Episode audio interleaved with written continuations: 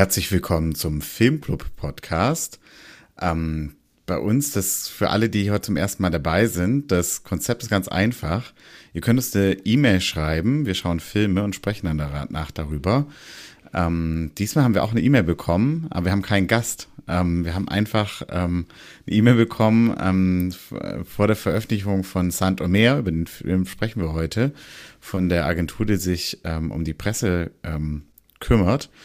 Und ja, deswegen haben wir das einfach zum Anlass genommen und uns bei diesem Film vorgenommen.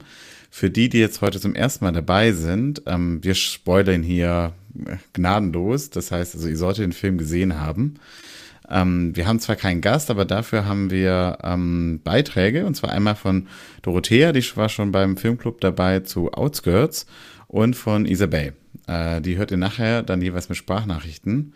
Aber jetzt erstmal herzlich willkommen, Gösta. Ähm, erzähl mal, wie hast du den Film gesehen? Wie war das für dich? Das ist mal was Neues, oder? Hallo Jesse, äh, erstmal äh, schönen Weltfrauentag. Ähm, ja, war mal, äh, also was Neues. Der Film, äh, ich glaube, der hätte auch so, ich weiß nicht, ob wir den auch so besprochen hätten, aber äh, also es hat mir Spaß gemacht, ihn anzugucken, beziehungsweise irgendwie, es war auf jeden Fall, es hat sich gelohnt. Ähm, ja, in dem Film äh, folgen wir einer Professorin und Schriftstellerin, die für eine Reportage in das nordfranzösische Städtchen Saint-Omer oder Saint-Omer reist, um über den Prozess von Loré Colli äh, zu schreiben. Ich, ich glaube, also generell, ähm, wir, yeah. wir entschuldigen uns schon mal für die Aussprache. Ähm, wir sprechen beide kein Französisch. Bei Göster, ich habe gehört, du warst in der Schule eigentlich sehr gut im Französischunterricht. Deswegen ist es jetzt deine Chance. also, liebe Grüße gehen raus an meine Französischlehrerin. Äh, nee, sehr gut war ich nicht. Äh, ich glaube, die Lehrerin wusste, dass wir das fürs Abis brauchen und ähm, ja, dass wir da nicht das größte Interesse mitgebracht haben. Also, ich konnte es eigentlich nie wirklich. Gelernt habe ich es aber wohl. Ähm, genau, ja. Ähm, ja, ansonsten, der Rest des Films findet eigentlich hauptsächlich äh, in der Gerichtsverhandlung äh, in Saint-Omer Saint statt. Und ähm, ja, da folgen wir quasi so ein bisschen den beiden und ähm, Rama quasi der äh, Hauptdarstellerin, wie sie den äh, Prozess verfolgt und auch so ein bisschen immer mehr Sympathie entwickelt oder nicht Sympathie, aber so ein bisschen ähm, Empathie vielleicht äh, für die ähm, Angeklagte und ja, sich auch irgendwie immer mehr selbst sieht, glaube ich. So ein bisschen. Ja. ja. Ja, also ich muss sagen, das fand ich eigentlich, ähm, war für mich so das Interessanteste an diesem Erlebnis, diesen Film anzugucken. Ich muss auch sagen, es war wirklich so ein Erlebnis, war, dass, ähm, als ich drüber nachgedacht habe, okay, das ist ein Film über einen Kindsmord, und eher so ein Gerichtsfilm. Ich habe mich auf Gewalt eingestellt, Horror, ähm, so richtig so Schrecken auch irgendwie, also schon, dass es unangenehm sein kann. Aber ähm, eigentlich finde ich, es wird dir eigentlich dargestellt eine große Menschlichkeit und wie du gesagt hast, eine Empathie, aber auch eine Würde und, und manchmal ist der Film eigentlich auch sogar irgendwie witzig und hat irgendwie so unterhaltsam irgendwie. Mhm. Und ähm, also es ist ganz anders, als man es vielleicht erwarten würde von dem Thema. Wie ging es dir damit? Ähm, ich weiß nicht, also ja, lustig, weiß nicht, solche Momente, äh, ja, es gab ein paar, wo ich, wo man sich so, man hat immer wieder Pausen gehabt von diesem Gerichtsprozess, so, wo man irgendwie kurz mal entweder durchatmen konnte oder es eigentlich irgendwie noch unangenehmer wurde, weil man gemerkt hat, wie, wie persönlich es eigentlich die Rama nimmt. Ähm, ja, ich weiß nicht, äh, es es war schon, man ist da richtig eingetaucht, finde ich. Man hat das richtig gemerkt, wie der Film einen immer weiter da mitnimmt. Ähm, ja. So. Wie, ja.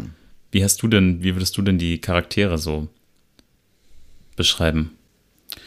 Ähm, also ich, vielleicht kann ich da direkt so eine Szene, die ich einfach unterhaltsam fand, war, ähm, ich denke, wir werden jetzt einfach nach und nach die Charaktere vorstellen, aber es gibt ähm, die Odile, äh, gespielt bei ähm, Salimata Kamate, so ist schon mal Verzeihung dafür. Und die geht mit Rama, ähm, von, gespielt bei Keiichi äh, Kagame, ähm, und die gehen zusammen essen. Und da ist ihr klar sofort, sie sieht es sofort, dass sie schwanger ist, also dass Rama schwanger ist. Mhm. Und, ähm, und sagt dann so, okay, aber hier, es gibt im Prinzip, fühlt sich schon bemächtigt, da auch zu sagen, was sie essen sollte. Und äh, Rama bestellt einfach so ganz trocken erstmal ein Bier. Das dachte ich auch, Ja. also, okay. Also ich muss sagen, diese Szene war so, da, da, da steckte so viel drin. Ich habe das Gefühl, diese, also die kannten sich so direkt, die waren so, ja, und das fand, fand ich irgendwie super spannend. Sie hat auch, also äh, direkt die Mutterrolle so ein bisschen eingenommen, finde ich. Ja, Also so eine Dynamik da irgendwie aufblühen lassen. ja. Ja, ich glaube, also ähm, es ist eigentlich super spannend, dass ähm, im Prinzip diese verschiedenen Charaktere, die wir so beobachten, die, die spiegeln sich alle. Also ähm, Rama spricht zwar kein einziges Mal mit Koli oder äh, ja, mit Koli, glaube ich, ne? Und ähm, aber die haben trotzdem, eindeutig sieht sie sich da drin, es gibt große Gemeinsamkeiten. Ähm, gleichzeitig natürlich die beiden Mütter, da gibt es Ähnlichkeiten, jeweils die beiden Partner gibt es Ähnlichkeiten und äh, so spiegeln sich die ganzen äh, Charaktere so ein bisschen. Das ist ganz interessant. Und Beziehungen auch so. Also es, Ja, ähm, ja, stimmt. Und eben auch beide mit äh, Kind. Also Rama noch quasi davor Mutter zu werden äh, und Koli quasi danach Mutter zu sein. Ähm, ja, Also in unterschiedlichen Stadien so ihrer, ihres Lebens irgendwie. ja. Es gibt ja auch diese eine Szene am Anfang. Da gehen Rama und ihr Freund oder Mann, Adrienne, ich weiß nicht, ähm, welchem Staatsbeziehung ist, äh, sind bei der, bei der Mutter zum Essen mit, ich glaube, der Schwester zusammen. Und äh, sie teilt in dem Moment noch nicht, dass sie Mutter wird. Mhm. Ähm, das heißt, also ich finde, daraus kann man so ein bisschen lesen, dass sie auch noch ähm, ja, überwältigt ist von dieser Vorstellung, jetzt Mutter zu werden. Ich finde aber, also sie, ja. sie teilt es ja quasi, man merkt es, dass sie es nicht teilt. Zumindest zum ersten Mal so ein bisschen, weil der Mann quasi, da geht es um das Haus auch so ein bisschen und die Wohnsituation. Und ihr Lebensgefährte oder so ähm, deutet ja so ein bisschen darauf hin, okay, da, dass man auch vielleicht mehr Leute und äh, dass man was anderes brauchen könnte. Ähm, und äh, sie will aber so gar nicht drauf eingehen und fühlt sich vielleicht auch so ein bisschen unwohl mit der Situation. Ja. Ja, das, das, ja, das ist gut beobachtet. Ja. Ich finde, also generell, ich muss sagen, die, ähm, also die schauspielerische Leistung ähm, von Kainji Kagame, die Rama, wie gesagt, spielt, ich finde das wirklich absolut wahnsinnig, weil sie sagt eigentlich ganz wenig in dem ganzen Film. Äh, eigentlich, und natürlich, sie kann eigentlich auch gar nichts sagen, gerade während den ganzen Anhörungen.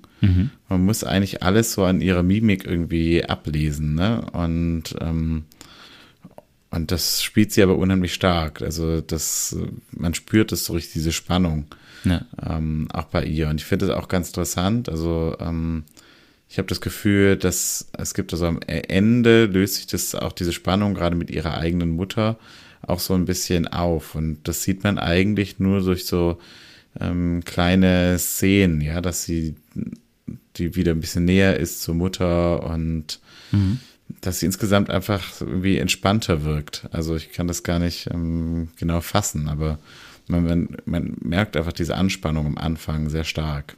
Ja. Übrigens, in dieser Szene am Anfang mit dem Essen, finde ich, kommt auch so eine Parallele zwischen Mutter und Tochter zum ersten Mal so richtig raus, als sie quasi erst zusammensitzen am Tisch und essen und sich dann im Fernseher quasi irgendwie so eine Situation angucken, wo äh, die Familie an Weihnachten quasi am Tisch sitzt und aber in einer anderen Konstellation, halt jünger und so. Ähm, und irgendwie finde ich, fand ich das schon mal so ein quasi irgendwie so, eine, so ein Vergleich. Also da hat es schon angefangen. Jetzt also, ähm, was ich schon mal sagen kann, ähm, ich habe äh, zur Vorbereitung alle Filme von Alice Diop geguckt.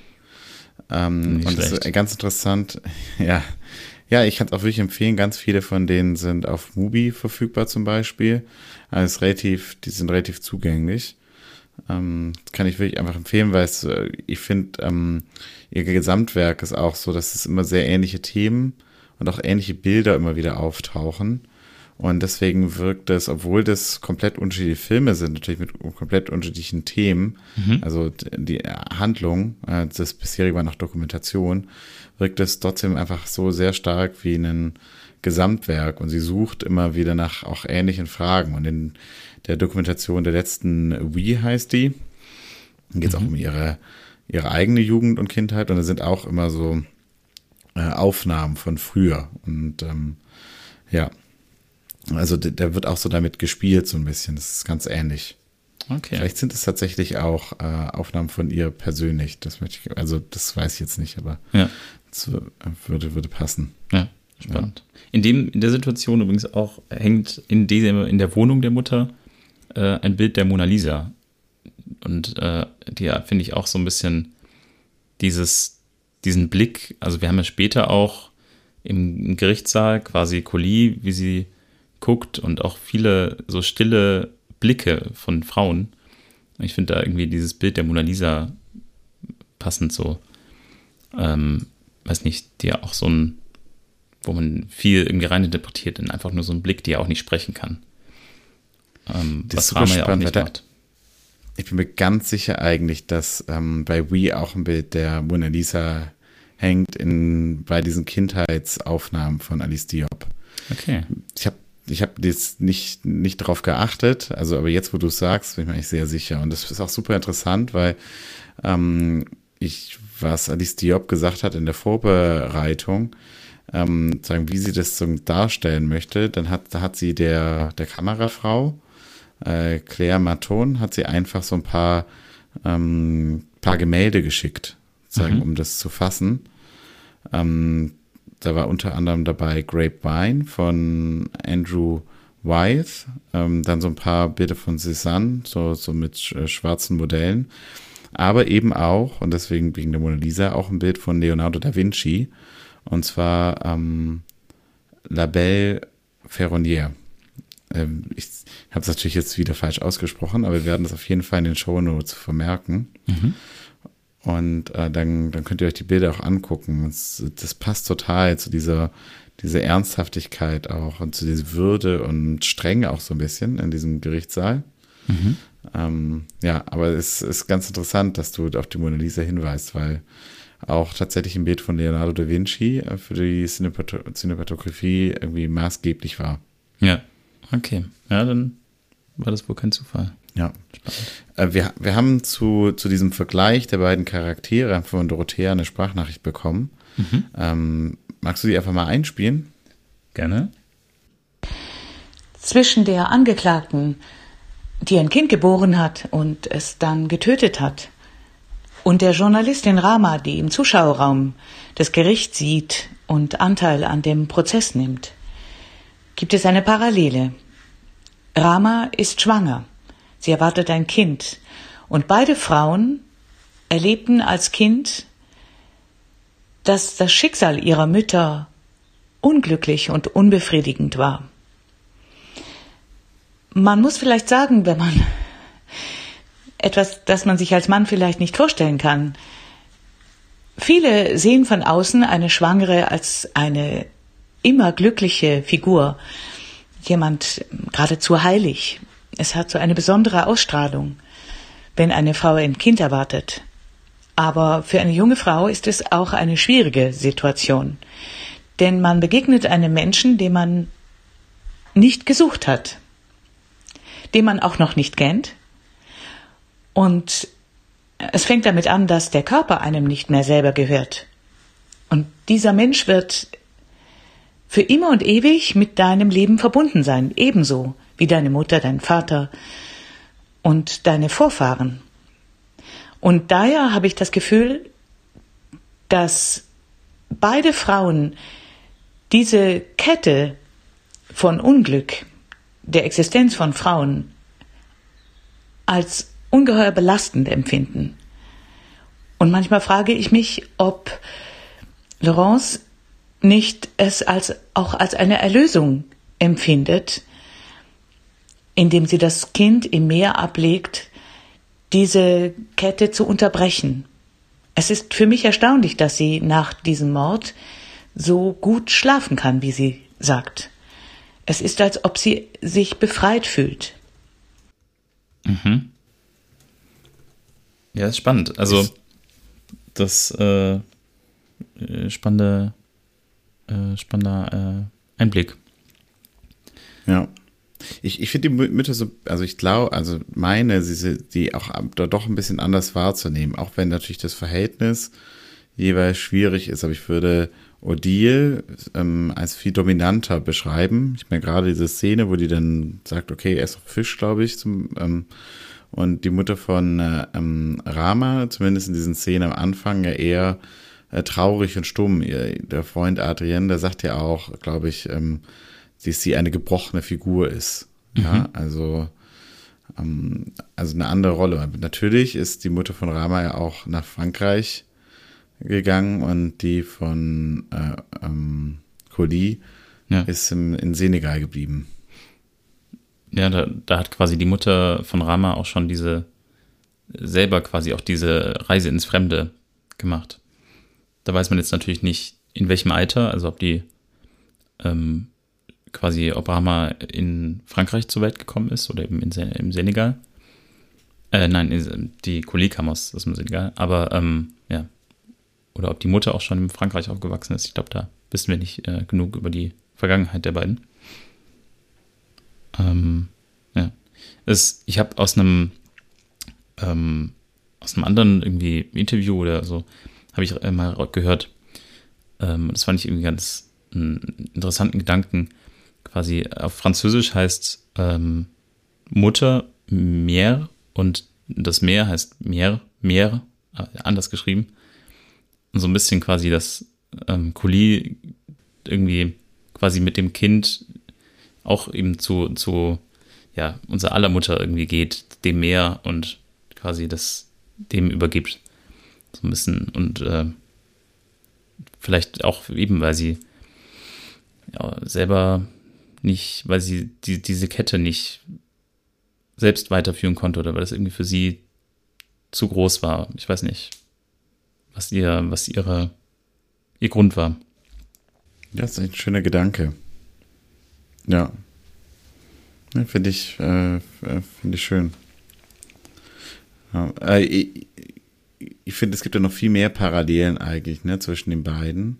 Mhm. Ähm, da ist auf der einen Seite irgendwie diese, dieses akademische Profil und leider bei Colli, da ist das, ähm, da sind diese, ist es, muss man sagen, ist vielleicht ihr Wunsch nach so einer akademischen Karriere irgendwie äh, gescheitert. Und bei Rama, die, da ist die ist ja gerade so richtig, man sieht sie auch am Anfang, wie so eine Vorlesung gibt. Ähm, wie, es wird irgendwie erzählt, dass sich das Buch gut verkauft und ähm, der Verleger möchte eigentlich schon am liebsten das nächste und ich kann mir auch vorstellen, ne, für, für Rama, wenn sie Kuli so sieht, ist es auch eine Frage, ne, von irgendwie ähm, Abzweigungen, die ihr Leben hätte irgendwie nehmen können, ne? Es hätte auch wie anders laufen können. Ich glaube auch, ähm. also nicht nur nehmen, nehmen hätte können, ich glaube auch noch nehmen kann. Also ähm, für mich sieht es so ein bisschen so aus, als hätte Rama auch einfach große Angst, äh, quasi den gleichen Weg zu gehen. Weil sie vielleicht eben auch gerade Zweifel hat, weil sie vielleicht eben sich unsicher fühlt mit ihrem Mutter, mit dem Muttersein, ähm, wie eben Dorothea auch äh, geschildert hatte. Und dass sie vielleicht eben gesehen hat, wie es sein kann und wie im Grunde eine Frau mit einem Schicksal, was eigentlich sehr ähnlich ist wie ihres, ähm, darauf reagiert hat und einfach eben Angst hat, genauso zu werden. Ähm, ja. ja. Nee, das, äh, ich ich glaube, dass sie schon sich bewusst ist, dass sie gefestigter ist, aber ich meine natürlich, ne, auch die, die Partner, die sie haben, sind mhm. beides Künstler und sind beide weiß. Natürlich ist also Luc, der ist von Colli, der Bildhauer, der ist älter als Adrienne, das ist äh, der von Rama, der ist ähm, Musiker. Mhm. Aber natürlich, ähm, also sie sieht sich da einfach ganz stark wieder, ne? Oder der Vater, bei Colli hat der Vater die Familie verlassen bei Rama ist der Vater gestorben. Also, ähm, ja. Also es fehlt so eine ja. Vaterfigur im, im Leben der beiden. Also die Mutter ja, spielt halt eine größere Rolle dadurch auf jeden Fall. Genau. Ja, genau. Ja. Und ich würde sagen, vielleicht auch dadurch ist es irgendwie so ein Film über auch Trauma, ne? Also ähm, und vielleicht auch manchmal, ja, es ist, es ist, schwer, schwer zu beschreiben, vielleicht auch für sie selber, was ist, was ist eigentlich, es ist einfach nur etwas, das fehlt, ja. Mhm. Wie, wie meinst du Trauma? Also quasi aus der Kindheit, aus der eigenen ähm, Vergangenheit? Oder? Ja, also ich, ich würde sagen, sagen, ich meine, in dem Sinne, also die Mutter von Rama spricht ja nicht mehr oder so. Oder ich weiß nicht, vielleicht hat sie auch früher mhm. viel gesprochen.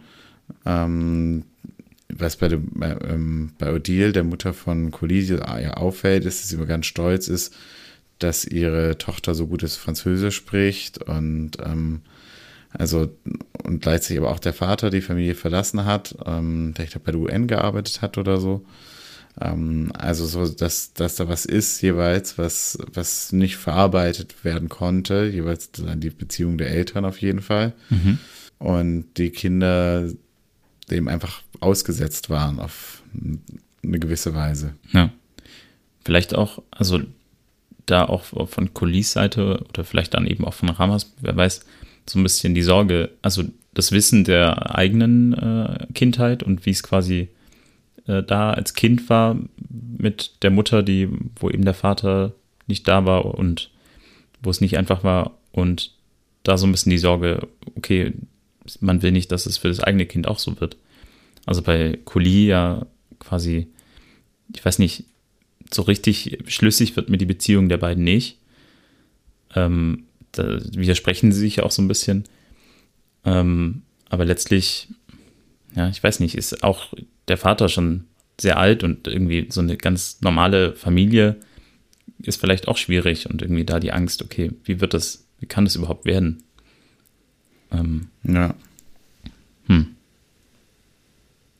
Und ja, da finde ich eigentlich auch ganz, ganz stark eigentlich die Reaktion, die sie nimmt, weil ich meine, also in dieser ähm, Beziehung von Collie und äh, Luc, da ist, also ist sie ja wie so eine unsichtbare Person. Ich meine, das Kind, was, äh, was äh, sie umbringt, das war ja nicht mehr gemeldet oder so, ne? Also das heißt, äh, sie war im Prinzip einfach so an den Rand gedrängt, marginalisiert, ne?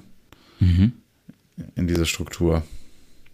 Ja, sie hat einfach, sie hat da gar nicht, ähm, wollte dieses Kind irgendwie gar nicht in das System mit einbringen, da, in, wo sie quasi das zur Welt gebracht hat. Also sie wollte es ja. eigentlich nicht rauslassen in die Welt. Da stellt sich so ein bisschen die Frage, äh, vielleicht auch an dich, äh, hatte sie das zu dem Zeitpunkt schon geplant? Was meinst du? Ähm, zu welchem Zeitpunkt? Also, dass sie das Kind quasi ähm, nicht gemeldet hat und dass sie es geheim zur Welt gebracht hat und auch nicht das, den Zeitpunkt der Geburt so richtig kommuniziert hat. Hatte sie da schon quasi im Sinn, dass sie das Kind umbringen möchte?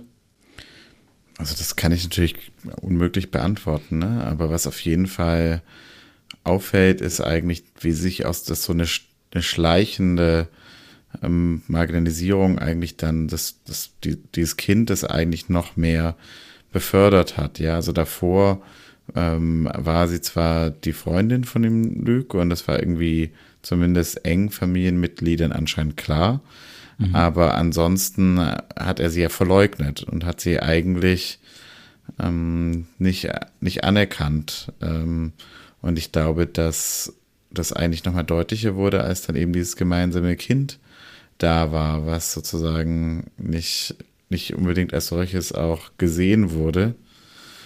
Und ähm, ich finde eigentlich diese Reaktion, die sie da zeigt, also auch zuerst, ne, ich, ich, ich weiß nicht, wie sie sagt, also dass sie die, das Kind dann wie alleine großziehen möchte oder dass, dass es nicht, äh, dass sie es ganz da als ihr Kind dann identifiziert mhm. und später natürlich auch der Mord, das sind beides eigentlich ähm, Aktionen aus, finde ich, aus irgendwie so, so einer Stärke heraus, so grausam die auch sind, ne, aber ähm, ich sehe da jemanden, der ganz stark um seine Identität und um seine Rolle irgendwie kämpft, ne? So, hier, ich bin da, okay.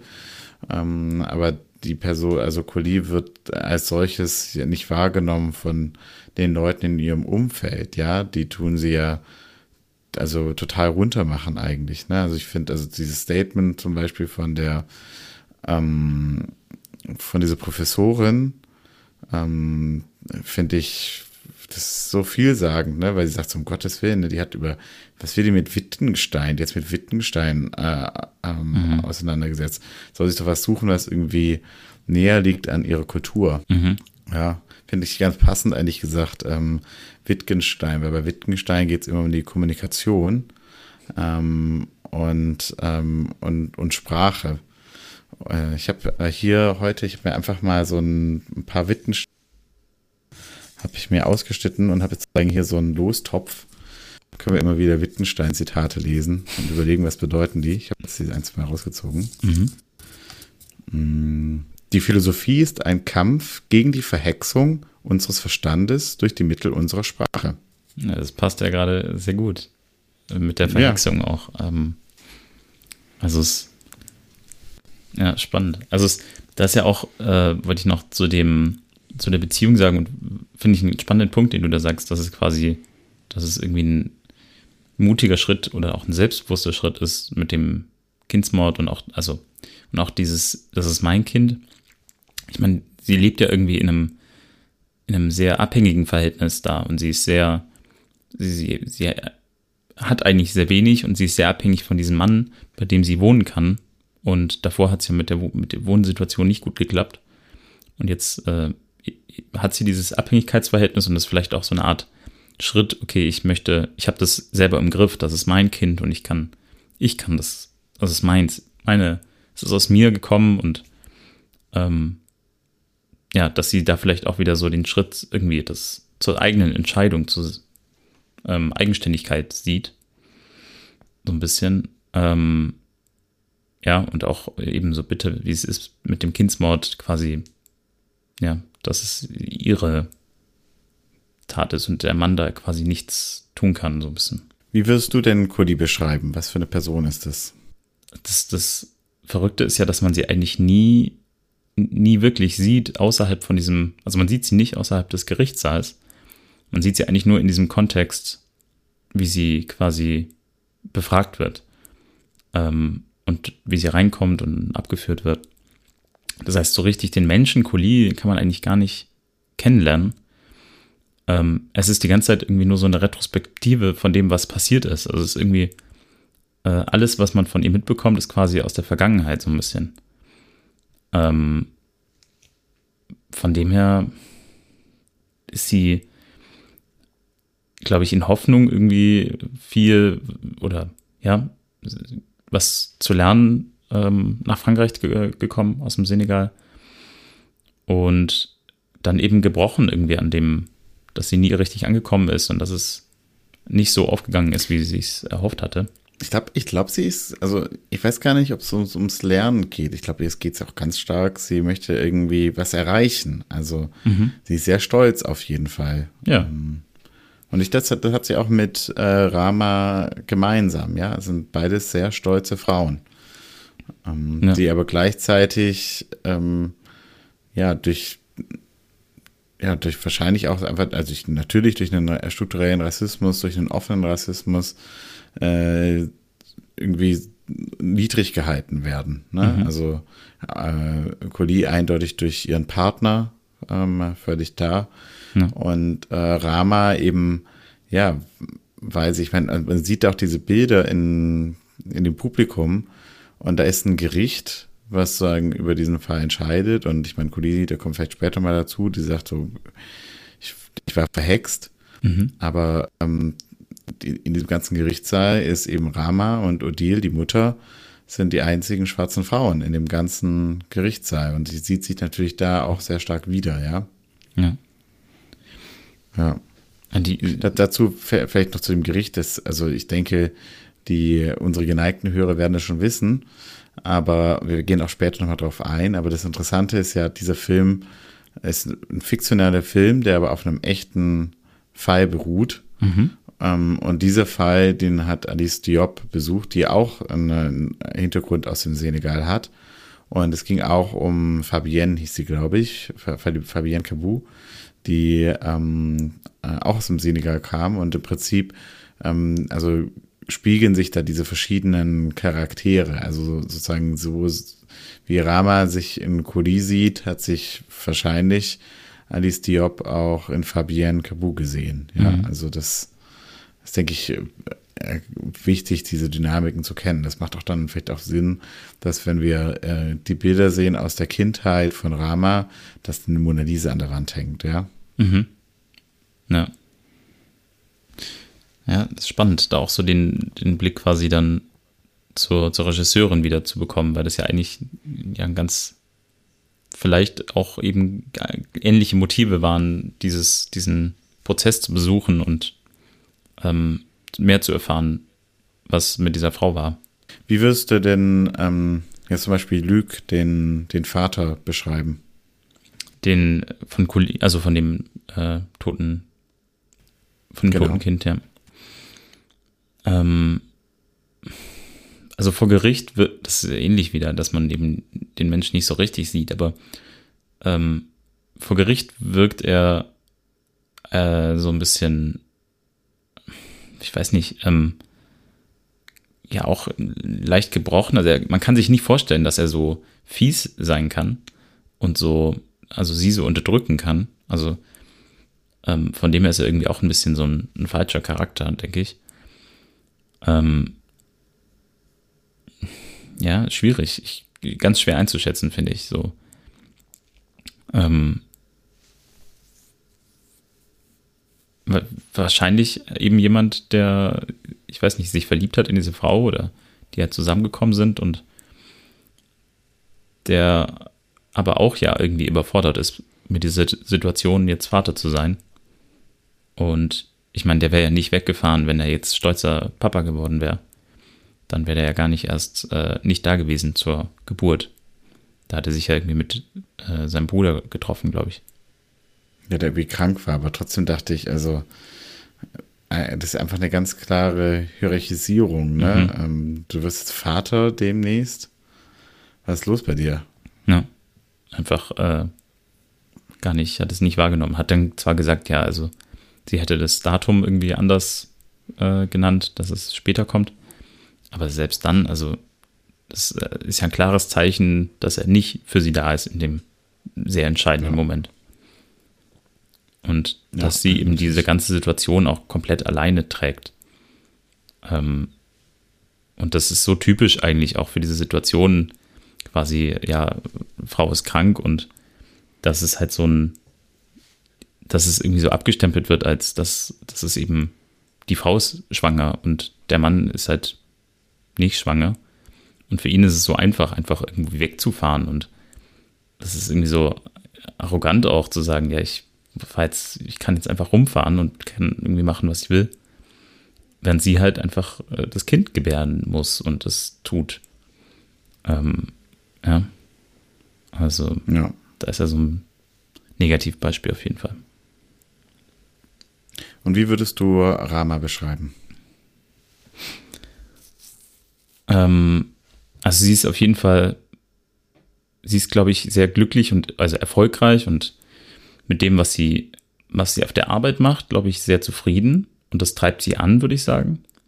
Ähm, vor allem, ich denke auch, weil sie eben einfach privat auch interessiert. Ähm, gleichzeitig ist aber ist sie privat, aber irgendwie sehr unsicher und auch sozial in ihrer äh, in ihrer Beziehung zu ihrer Familie und ähm, auch zu, den, zu ihrem Freund oder Mann oder so irgendwie ein bisschen zurückhaltender. Also sie sind eigentlich zwei unterschiedliche Frauen. Die eine, die quasi im Job steht und beruflich selbstbewusst auftritt, finde ich. Also am Anfang sieht man das zumindest so, äh, wenn sie die Vorlesung da hat.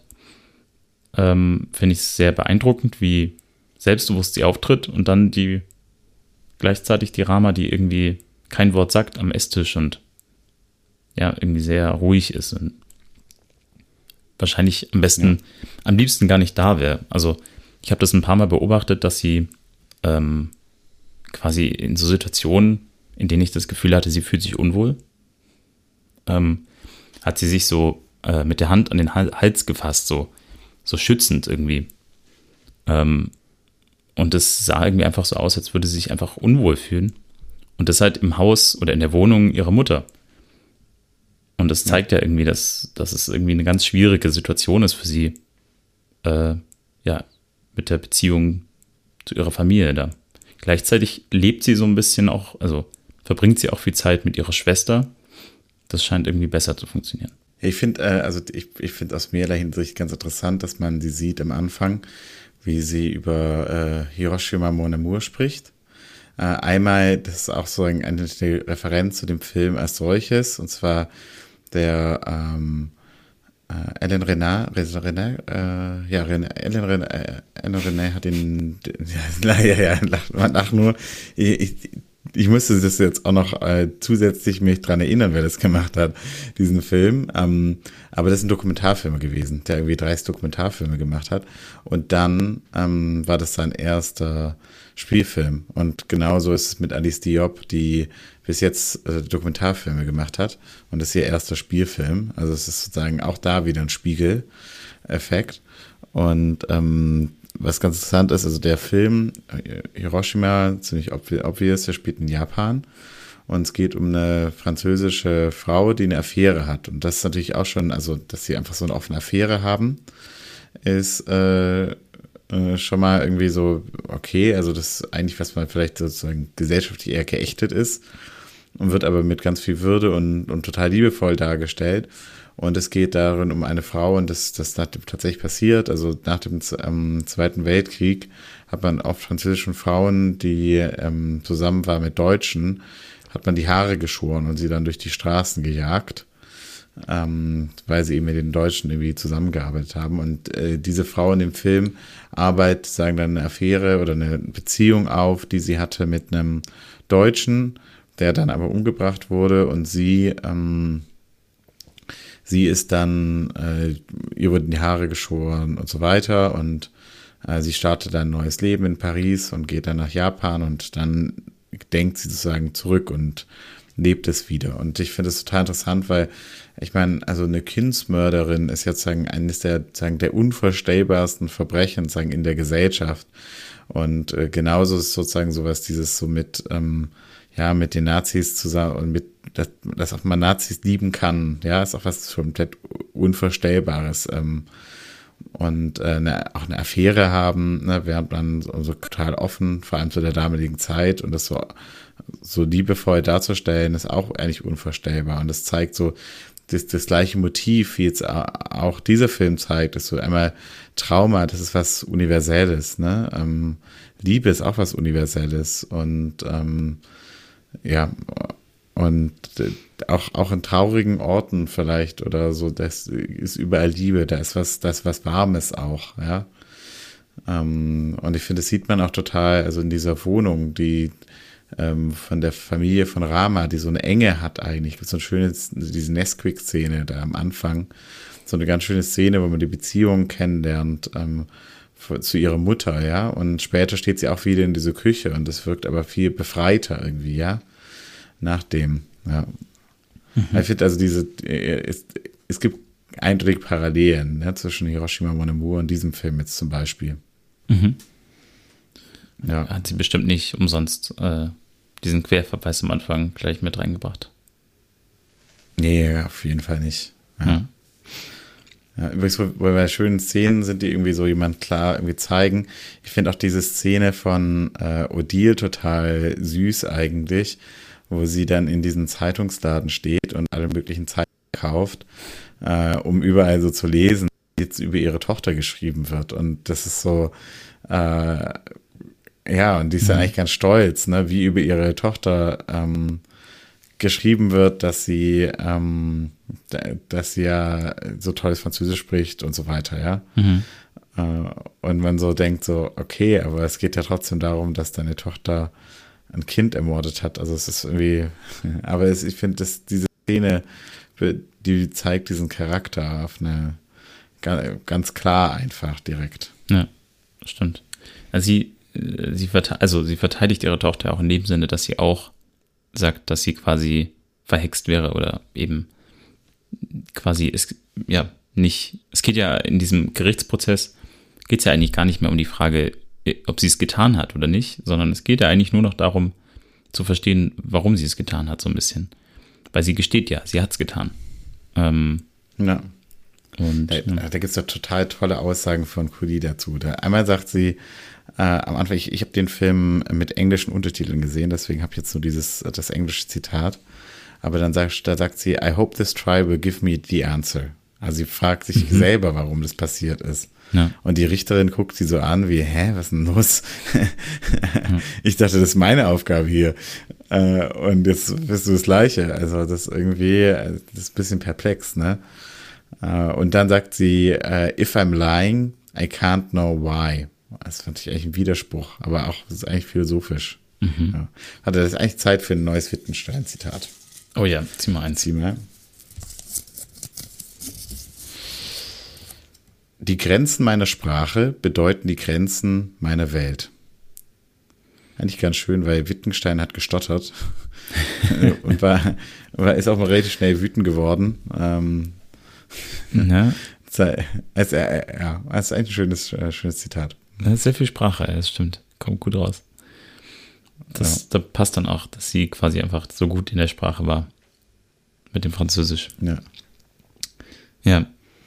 Sollen wir. Und, äh, Ja? d- da, da möchte ich, äh, tatsächlich, da, da fällt mir jetzt noch eins ein, dann, ähm, und zwar, also die, die, im Prinzip, Collie ist ja die ganze Zeit, ist ja, ähm, echt gar keine Regung, ist ja total äh, ruhig. Äh, und ich glaube, das finden auch viele verstörend. Und es gibt eine Szene, wo sie so zusammenbricht eigentlich, und das ist die Szene, ähm, nach der Zeugenaussage von der Professorin, wo sie zu sagen, dass sie eigentlich wirklich intellektuell zerstört. Also sagt zu sagen, nicht zerstört, aber sozusagen gesagt, ja komm, also das, äh, die Papier, äh, was sie geschrieben hat, war eh nicht so doll und warum macht sie eigentlich Wittgenstein, ne? Erzählt mhm. lieber was anderes. Und da, das ist richtig hart für sie und äh, das passt, finde ich, eigentlich auch ganz gut zu dieser Idee, ne, dass, dass Sprache auch gewaltsam sein kann und dass dieser, dieses Verfahren auf eine Art und Weise total, ähm, total hart ist, ja. Ähm, Ich meine, man kann auf der einen Seite sagen, die, äh, die Richterin und so, das, ist, das sind sehr viele Frauen im Gerichtssaal. Ähm, auf der anderen Seite, wie gesagt, ne, sie, äh, der, die, ist die äh, einzige, also die einzige schwarze Frau, denn es gibt keine Verteidigerin oder einen Ankläger oder Richterbank oder von den Schöffen oder so, mhm. ist niemand dabei sonst, ja, da ist sie ganz alleine und da gibt es nur noch ihre Mutter und, und Rama sonst. Ja, stimmt. Also ja. ähm, das hatte ähm, die Alice Diop auch gesagt, dass quasi bei dem ursprünglichen Prozess äh, auch so viele Frauen waren, weil sie auch gefragt wurde, ob das quasi Absicht war, viele Frauen in diese Rollen zu bringen. Ähm, und ich glaube, das war auch bestimmt ein Teil davon, aber es waren wohl wirklich auch äh, viele Frauen da, aber eben, ja, glaube ich, wahrscheinlich eben keine, die so richtig mit Rama, äh, mit Kuli wirklich mitempfinden konnten, weil sie eben auch Person of Color waren oder äh, ähnliches ja. durchgemacht haben. Ja. Wollen wir mal zu der Medea-Geschichte übergehen? Ja, ja, gerne. Da hatten wir, da haben auch, wir auch wieder eine Sprachnachricht, genau. genau. Spiel die doch mal ein. Medea ist die Enkelin des Sonnengottes. Und als er dorthin aufbricht, um das goldene Vlies zu rauben, verliebt sie sich in ihn und rettet ihm das Leben und auch hilft ihm dabei, das goldene Vlies zu rauben. Später möchte er gerne einen Thron besteigen und dabei bietet sich ihm die Gelegenheit, Glauke zu heiraten und den Thron Kreons zu übernehmen. Und da passt jetzt Medea nicht mehr dazu. Sie Fremde. Und in ihrer Wut tötet sie ihre beiden Söhne. Äh, er ist übrigens Jason, weil das nicht gesagt wurde. Die Ermordung der Kinder sind sowohl, also Taten wildester Leidenschaft, aber auch ganz bewusste Handlungen von einer Frau, die mit unbedingter Folgerichtigkeit gegen die Verletzung ihrer menschlichen Würde ankämpft. Und insofern ist sie für mich eher eine aktive Figur im Gegensatz zu der Protagonistin des Films. Okay. Ich finde es eigentlich interessant, weil ich würde eigentlich ähm, sie auch, die Protagonistin, also Cody, würde ich auch als aktiv beschreiben. Was, was denkst du? Nee, würde ich auch so sehen. Ähm, haben wir ja vorhin auch schon eben gesagt, dass sie eigentlich sehr ähnliche, also dass es eigentlich auch sehr selbstbewusst und auch ein Schritt quasi ähm, zur Selbstbestimmtheit ist, ähm, so ein bisschen wie auch äh, Dorothea jetzt eben zu Medea gesagt hat. Ja, sie ist, also ich meine, sie, da, da, kommen wir später so ein bisschen zu, dem, zu wie sagen, das rezipiert wird, aber äh, sie wird ja fast so dargestellt so als Opferfigur eigentlich und dass sie eben nicht, sondern sie ist eigentlich ähm, sehr aktiv handelnd. Ja, auch, ich weiß nicht, also das ist jetzt quasi die Colleen nach dem Mord, nach dem Kindsmord oder Felizid, Suizid, wie man auch sagt, bei Kindsmord quasi, wenn das Kind über einem Jahr ist, ähm, dass sie ja quasi sehr selbstbewusst dasteht im Gerichtssaal. Also man kann sich das jetzt nicht vorstellen, wie sie davor war, als quasi das Kind da war oder sie schwanger war, aber äh, sie ja jetzt eigentlich quasi fast im Reinen mit sich wirkt eben. Ähm, von dem her würde ich eben schon auch sagen, ja. Äh, bisschen wie bei Medea schon eben auch der, der selbstbewusste Schritt. Zu, zu, dem Mord hat äh, Dorothea auch was gesagt. Willst du es einspielen? Man könnte es auch als eine Art von Suizid bezeichnen, die Tötung des Kindes, denn unsere Kinder bedeuten unsere Hoffnung, ein Leben über das Leben hinaus. Indem ich meine Kinder töte, gibt es keine Hoffnung mehr. Meine ganze Identität, alles, was, was ich gegeben habe an das Leben, ist weg. Und dieser Suizid, wenn man daran denkt, dass Leute, die wirklich einen Selbstmord machen wollen, alles planen. Sie kaufen ein Seil, sie gehen in den Wald. Und so ist es auch bei ihr. Sie kauft eine Fahrkarte, sie fährt mit dem Zug, sie geht zu einem Hotel, sie übernachtet.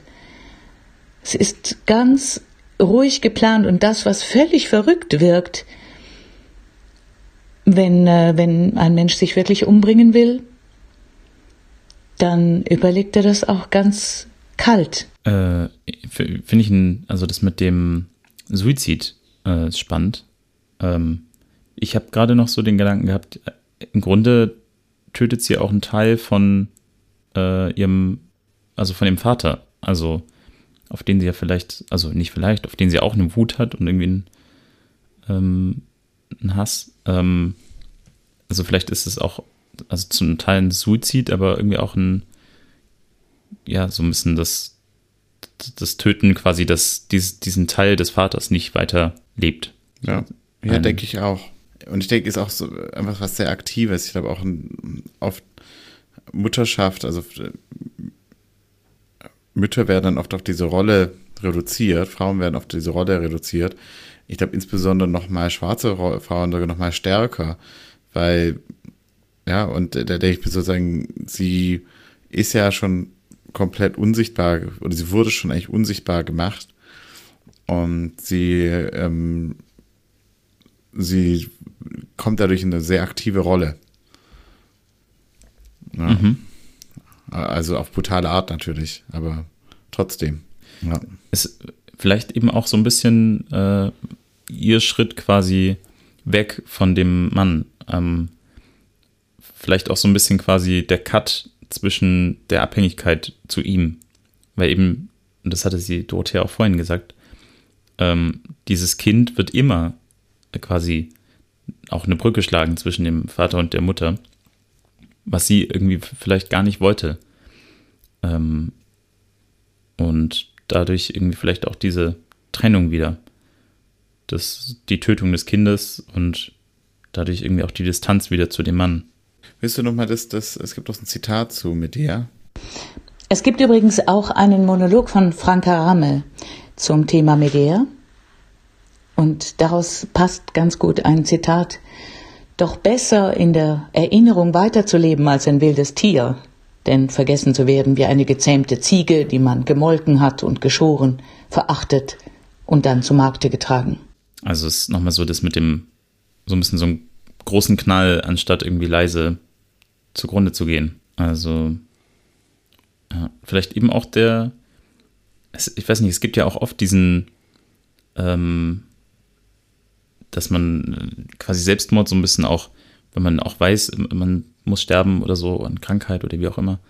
Es ist, das ist dann auch ein, ein Akt des quasi äh, sich die, die Aktion wiedernehmen, also selber ähm, das Leben im Griff zu haben, selber entscheiden zu können über Leben und Tod so ein bisschen. Ähm, ist natürlich ja, ein bisschen ja, hart quasi jetzt auch für das Kind in dem Sinn, aber so grundsätzlich, das hat, äh, hatte, glaube ich, auch Dorothea gemeint. Ich muss sagen, äh, der, ich finde den Film, also jetzt gerade im Anbetracht sagen, der, der die, die, die nochmal viel stärker eigentlich, weil ich muss einfach sagen, ne, ähm, wie das da, das ist ja auch diese, diese Mord, der ist gar nicht so sensationistisch irgendwie hervorgehoben. Oder frag dich mal, ne, wie, wär, wie würde dieser Film wohl sein, wenn es eine Hollywood-Produktion wäre? Mhm. Also das wäre ja, ja, was, was denkst du, wie, wie, wie, wie wäre dieser Fight sonst dargestellt worden? Ja, es wäre einfach, und das, äh, also es wäre ausgeschlachtet worden in jeder, also dann wäre dieser Mord eigentlich der Höhepunkt des Films, an dem quasi man äh, Blut äh, sehen kann und äh, Action und es ist äh, Tragödie, Tragödie und ähm, also viel bewegter und auch, also ja, von der Spannung ganz anders. Das, ja. Und ich finde, da hatten wir, also sie macht ja eigentlich, ähm, also sie hat davor nur Dokumentation gemacht und ich finde, da äh, strahlt so ein bisschen eben diese, dieses, diese Do Dokumentation auch wieder raus, weil in diesem Gerichtssaal einfach so eine Emotionslosigkeit eigentlich, so eine, ähm, so eine Ruhe irgendwie. Der, der Film gibt da nichts hinzu. Keine Emotion, der, der füttert einen da nicht mit irgendwie krassen Bildern, sondern es wird einem einfach alles gegeben äh, und ganz ruhig gesagt und manchmal was eingeblendet, aber ich finde, es hat irgendwie schon fast was von so einer Dokumentation. Tatsächlich, als sie den gefilmt haben, da haben die, also ich glaube, die, also die Zuschauer in diesem Gerichtssaal, das sind echte Zuschauerinnen aus der Stadt. Mhm. Und äh, die haben also diesen Text und diese, viele von den, viel von dem Text sind auch tatsächliche Texte aus dem echten Verfahren. Ich glaube, fast alles sogar oder alles. 90 Prozent. Äh, die also eigentlich, glaube ich, waren. Ah, ja, die na nachgespielt werden. Und die wurden nachgespielt in chronologischer Reihenfolge. Das heißt, im Prinzip haben alle Beteiligten in diesem Gerichtssaal den Prozess sozusagen nacherlebt. Und äh, deswegen kommt es, glaube ich, weil du sagst, das ist fast wie eine Dokumentation. Ich glaube, das kommt dadurch, durch diese Herangehensweise, dem, ähm, de, dem echten Prozess einfach äh, sehr nahe, ja. Und ich meine, ganz oft äh, werden auch, ähm, gerade in Gerichtsdramen, ne, werden irgendwelche fiktionalen Elemente irgendwie dazugenommen, irgendwie nochmal ein ähm, also ein emotionales Verhör oder so, die so gar nicht stattgefunden haben, äh, um das irgendwie in einem Film besser rüberzubringen. Und das passiert hier ja gar nicht. Ne? Ich meine, also auch der, der Staatsanwalt, er gibt zwar ein paar komische Kommentare, aber der ist selber irgendwie ganz perplex und so. Die sind, also, und das finde ich, ähm, das, das, das, trägt einfach dazu da, dazu, dazu bei, dass es eben so ein, immer noch so ein dokumentarisches Gefühl irgendwie ähm, darüber kommt definitiv. Nur, ja. ähm, es gibt so ab und zu so äh, Szenen und das auch am Ende, ähm, als quasi das Plädoyer noch vorgetragen wird, in denen äh, Charaktere mal direkt in die Kamera gucken, ähm, was irgendwie so ein bisschen so diese fünfte Wand äh, oder vierte Wand bricht, ähm, wo man sich dann auch selbst als Zuhörer quasi angesprochen fühlt. Äh, was meinst du, was war da so der, also warum hat sie das gemacht? Tja. Also ich meine, eins finde ich ja schon ganz interessant. Ne? Ich habe ja vorhin gefragt, ne, wie wäre das jetzt wohl, wenn es ein amerikanischer Film wäre. Und ich glaube, dieses Schlussplädoyer, was hier diese weiße Verteidigerin heißt, wo sie sagt so, ähm, all, alle Frauen sind Monster, Terrible Human Monsters. Das wäre wahrscheinlich in so einem Film einfach gekommen von, ähm, von Collie selbst. Ne? Ähm, mhm.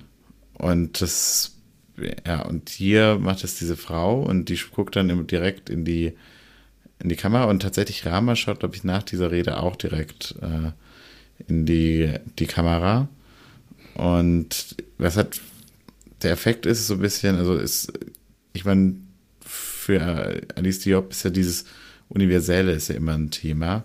Und ich glaube, was passiert dadurch, ist es halt nicht mehr so ein einzelner Fall ist, so dieses historische Ding, dass es diesen Mord gab und da diese Verhandlung gab und ja, sondern dass es sich anfühlt, als wäre das jetzt hier, jetzt gerade. Und ähm, jederzeit, immer. Und äh, das, ja, so, so würde ich das, das interpretieren. Und so habe ich es auch empfunden. Also ich fand, fand diesen Monolog wahnsinnig äh, elektrisierend. Das war wahrscheinlich der emotionalste Moment beim Zuschauen für mich. Ja.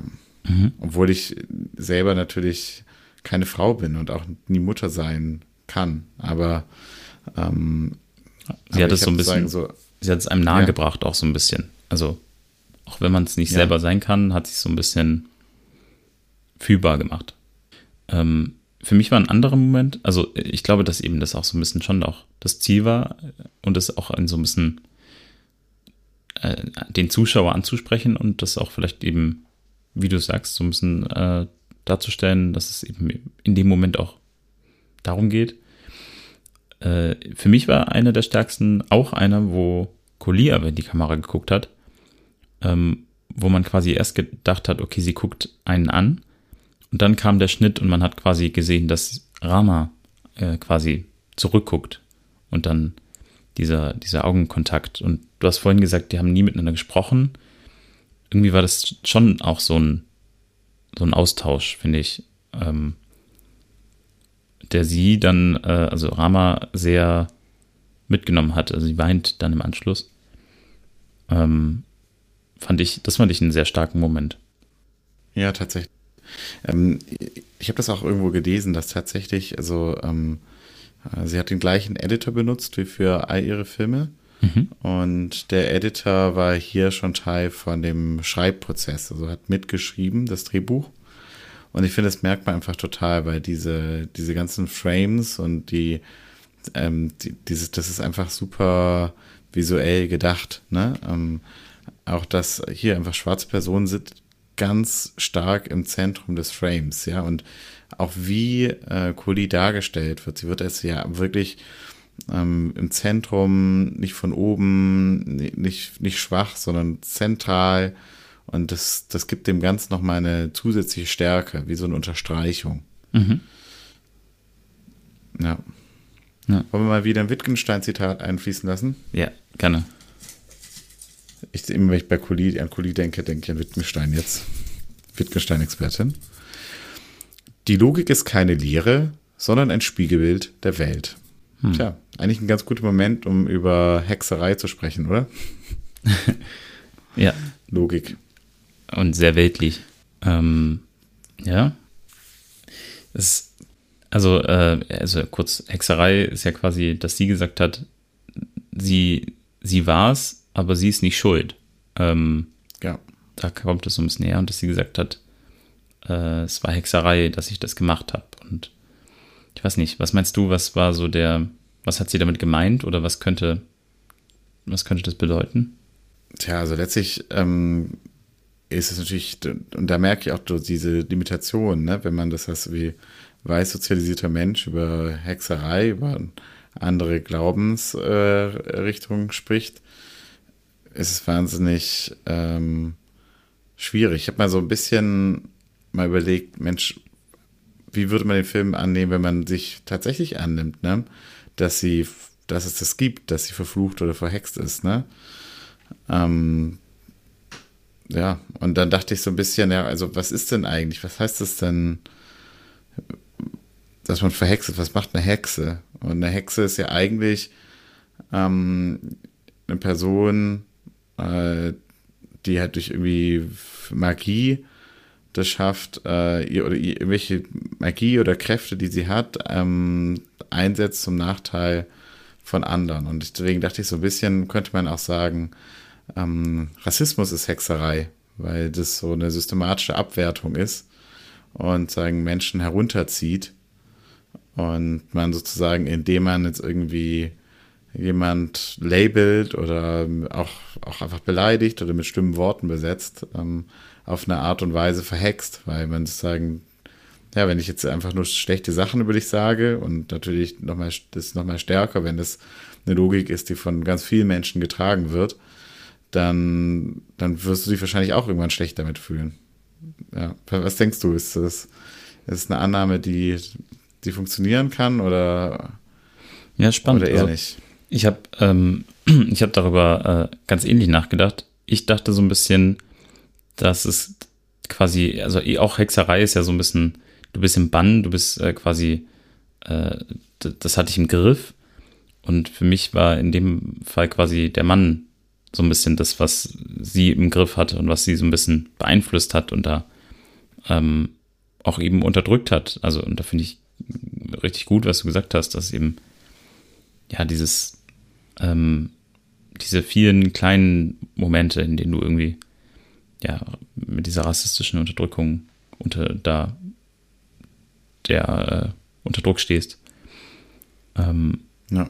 Und das ist eben schon dann eben auch was ist, was äh, ja jemanden so beeinflussen kann, dass sie einfach das nicht, nicht kann und mit dem Kind. Ähm, vielleicht auch dem Kind das nicht antun möchte, auf so eine Welt zu kommen.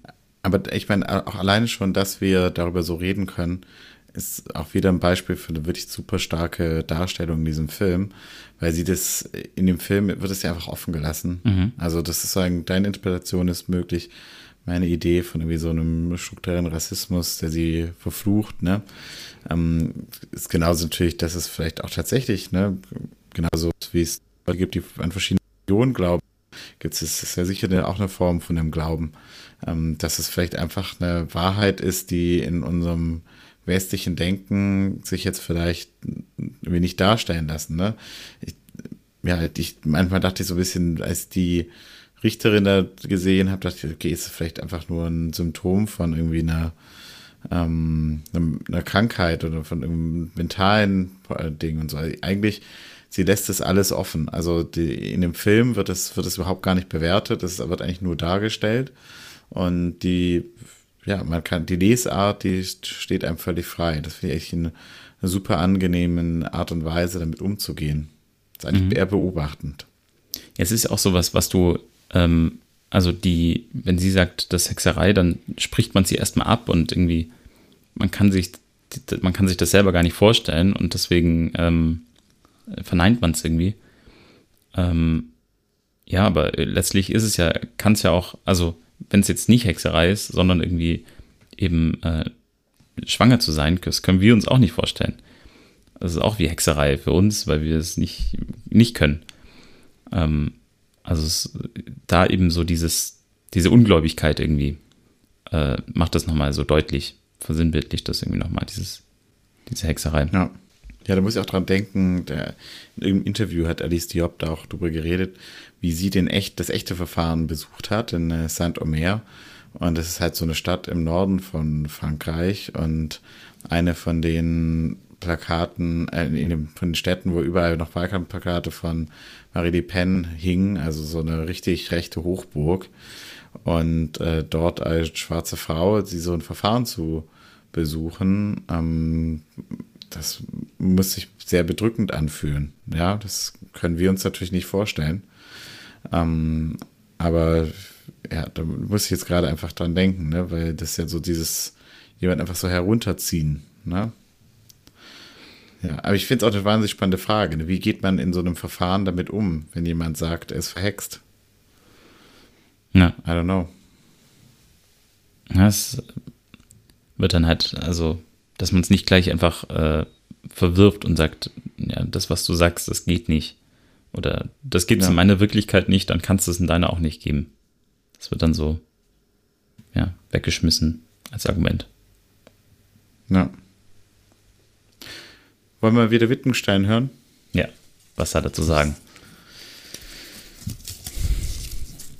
Ich sage, es geht wieder um Sprache. Nee. Unsere größten Dummheiten können sehr weise sein. ja.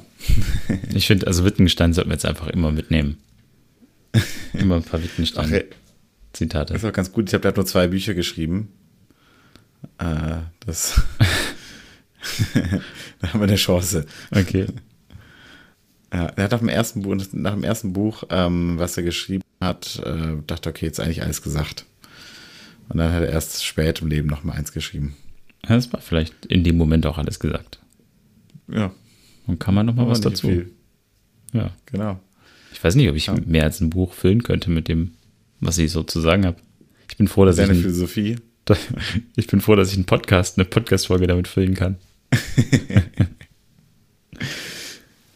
Wollen wir mal vielleicht, also ähm, ich habe tatsächlich in Vorbereitung für diesen Podcast, habe ich eine Freundin von mir gefragt, Isabel, die ist Juristin in, ähm, in Frankreich und ähm, habe mir von ihr mal so ein bisschen erzählen lassen, ähm, wie der echte Film denn in Frankreich so rezipiert wurde. Ähm, da hat sie uns ein bisschen was von erzählt. Willst du, willst du mal einspielen? Äh, ja. Die würde ich jetzt einfach chronisch abspielen, ne? Aber fang einfach mit dem ersten an und dann machen wir eins nach dem anderen. Also ich finde, es ist schon sehr interessant zu sehen, ähm, wie damals in den Medien über diesen Fall gesprochen wurde, um deine Frage zu beantworten. Ähm, generell Kindermord äh, hat immer Medien fasziniert. Äh, vor allem, wenn es von Müttern kam. Ähm, man kann sich irgendwie in der Gesellschaft nicht vorstellen, wie eine Mutter dazu kommt, ihren Kind zu ermorden, zu mördern. Und das äh, kommt bestimmt daher, dass äh, das Muttersein irgendwie als natürlich gesehen wird. Als, ähm, ja, als natürlich. Und deswegen ist es irgendwie ganz unnatürlich, dass ähm, man sein Kind ermorden kann. Und das ist natürlich auch äh, schrecklich, ne? Ähm, aber man redet eigentlich nicht so oft über Männern. Es geht ein bisschen dem, was du, wie du vorhin Luc beschrieben hattest. Ja, finde ich ja tatsächlich auch, äh, natürlich in so einer Darstellung, auch in der Presse, da ist natürlich sehr ver verlockend, dann einfach nur so Klischees zu äh, reproduzieren.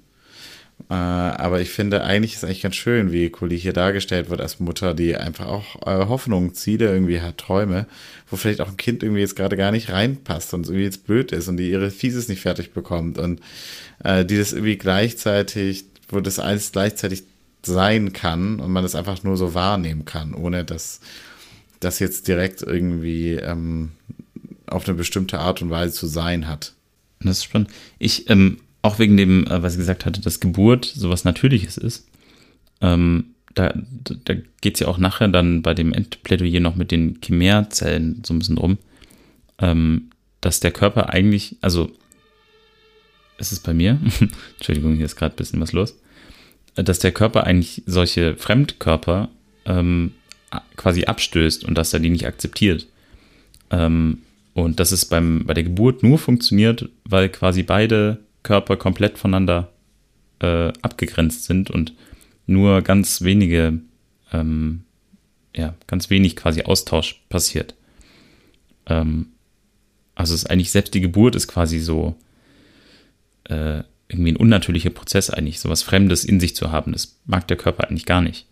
Und diese Chimär Chimärzellen sind im Grunde totale Ausnahmen, weil die irgendwie durch irgendwelche kleinen Risse äh, doch durchgekommen sind und äh, nicht abgestoßen werden.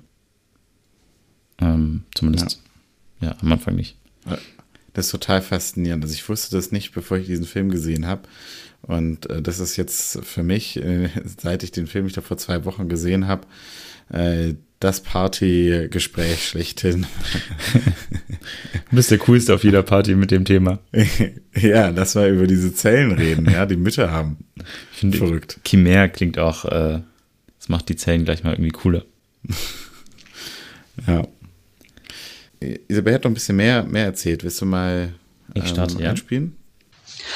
Und in diesem präzisen Fall sieht man, dass in vielen Medien natürlich dass diese Geschichte fasziniert hat und dass viele sich auch die Frage gestellt haben, äh, warum eine Frau, die so viel studiert hat und auch, ich glaube, sie hat sogar eine Doktorarbeit geschrieben, warum denn eine Frau, die auch so gut erzogen wurde, ähm, einen so solchen Mord ähm, machen konnte.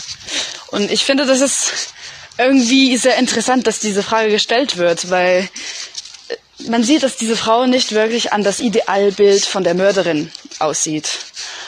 Irgendwie will auch die Gesellschaft, dass äh, eine Mörderin irgendwie arm ist oder irgendwie viele Probleme in ihrer Kindheit gehabt hat oder irgendwie nicht so gut erzogen wurde. Und das ist auch interessant zu sehen, dass man irgendwie damit sagt, dass es auch viel verständlicher wäre, wenn äh, eine schlecht erzogene Frau ihren Kind äh, morden würde. Was ich auch ein bisschen komisch finde. Ähm, ja, total. Und, und ich, da passt ja auch dieses Ding rein, ne, dass so, so ähm, hervorgehoben wird, wie redegewandt sie ist. Aber ich meine, das ist ja eigentlich, ich meine, ja, sie Philosophiestudentin hat über Wittgenstein geschrieben. Total logisch, ne, dass sie wahrscheinlich ähm, sprachlich sehr gewandt ist, ne? Aber mhm. ähm, ja, wahrscheinlich aus rassistischen Motiven ist dann halt trotzdem, dass man was anderes erwartet. Man, und es fällt dann so schwierig in der Rezep äh, Rezeption, Rezeption ähm, ist schon etwas spät, äh, die dann so zu klassifizieren, ne? Ja, das äh, stimmt. Das ist auch, es fällt so einfach zu sagen, ja. Ähm, also zum einen irgendwie auf der einen Seite, sie hatte irgendwie ein schlechtes Leben und deswegen hat sie das gemacht und irgendwie ging es nicht gut. Ähm, und gleichzeitig irgendwie dann auf der anderen Seite, dass man dann, irgendwie nie davon ausgeht, jemand, der irgendwie schlau ist, der macht sowas äh, nicht. Also finde ich einen spannenden Punkt. Ich finde es auch total interessant. Ich meine, ähm, im Prinzip, ähm, das könnte ja ein Film sein, äh, True Crime, ne? Also Netflix würde jetzt eine Serie draus machen, wenn es irgendwie äh, ja, und oder es könnte auch mhm. so ein mhm. Gerichtszeitdrama sein. Ähm, aber es ist eigentlich wird der, ist, passt das eigentlich in keines dieser beiden ähm, Kategorien, weil eben dieser Film eben nicht eben dieses juristische Interessen, ne, Interesse an den Tätern hier irgendwie ähm, so hervorhebt. Und ähm, dadurch, dass es, obwohl es natürlich auf einer realen Geschichte basiert, äh, das alles fiktiv ist, ist dann auch so total, weißt, die Richterin liest dann so vor, was passiert ist. Der Rahmen ist komplett ähm, in sich abgeschlossen. Es tut jetzt gar nicht sich, äh, ja, also es, man kann sich dann wieder mit der Täterin auf einer menschlichen Ebene besch beschäftigen, ohne dass man äh, dass es die, die in diese typische True Crime-Falle so ein bisschen fällt. Ich, ich finde diesen Schritt aber auch äh, eigentlich, also quasi, dass es ein äh, in einem Gerichtsverfahren äh, ist und dass es irgendwie auch eine Art Gerichtsfilm ist, ähm, schafft es ja auch, dass es eben kein True, True, True Crime wird. Ähm, weil dadurch ja eben quasi nicht äh, die Geschichte irgendwie gezeigt werden muss und man sieht, ja, sie nimmt jetzt das Kind und sie geht halt zum Strand, sondern es ist eben dieses, diese, dieser Rückblick und auch dieser sehr trockene Kontext eigentlich. Ähm, und fast emotionslos eigentlich wird was beschrieben, was ähm, total viele Emotionen äh, hervorruft. Ähm, ja. ja. Und auch äh, die Regisseurin wollte äh, diesen True Crime Charakter auch vermeiden, hatte sie gesagt. Ach, das, äh, ja, das wusste ich nicht, aber habe ich in einem, einem cool. Interview äh, gehört. Da wurde sie auch explizit auf True Crime angesprochen. Ja, das ist, äh, ist, ist super interessant. Ich finde, ähm, also ich, ich habe den Film nochmal dann irgendwie anders wahrgenommen, nachdem ich andere Filme von ihr äh, gesehen habe. Und ich finde, ähm, und ich finde auch, also ein Film, den ich wirklich jetzt mal ganz besonders empfehlen möchte, der heißt On Call. Äh, im, und im Prinzip ähm, ist man die ganze Zeit bei so einem Arzt. Ähm, also es geht gar nicht um, ich möchte gar nicht so viel verraten eigentlich. Sollte den alle anschauen, wenn die Zeit findet. Mm, aber im Prinzip sieht man auch mal, man sieht meistens nicht die Person, die spricht. Also das ist oft ähm, sind es Beratungsgespräche mit Menschen ohne Papiere oder die ähm, aus sonstigen Gründen ähm, Probleme haben ähm, und dann meistens dann über den Sozialarbeiter dann bei diesem Arzt landen. Und man hört meistens eben entweder den Arzt oder, oder die Patienten nur beim, sieht man nur beim Zuhören und man sieht nur die Reaktion.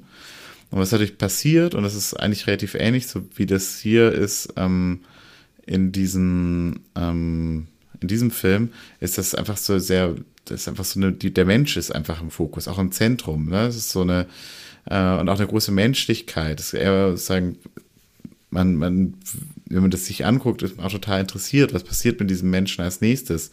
Und es zeigt eigentlich eher, wie komplex auch Menschen sind und tut nicht so, ähm, man kommt nicht in so ein Urteilen, ja, also stimmt es jetzt oder lügt da jemand oder so, sondern man möchte, es weckt eher so ein Interesse und man möchte mehr herausfinden. Und das ist ein wunderschöner, empathischer Ansatz und zeigt eigentlich, wie, obwohl die Welt komplett äh, kaputt ist auf der einen Seite, sich trotzdem irgendwie gute Dinge möglich sind, wenn wenn Menschen mit, mit, mit Courage handeln. Und ähm, das finde ich wunder, wunderschön.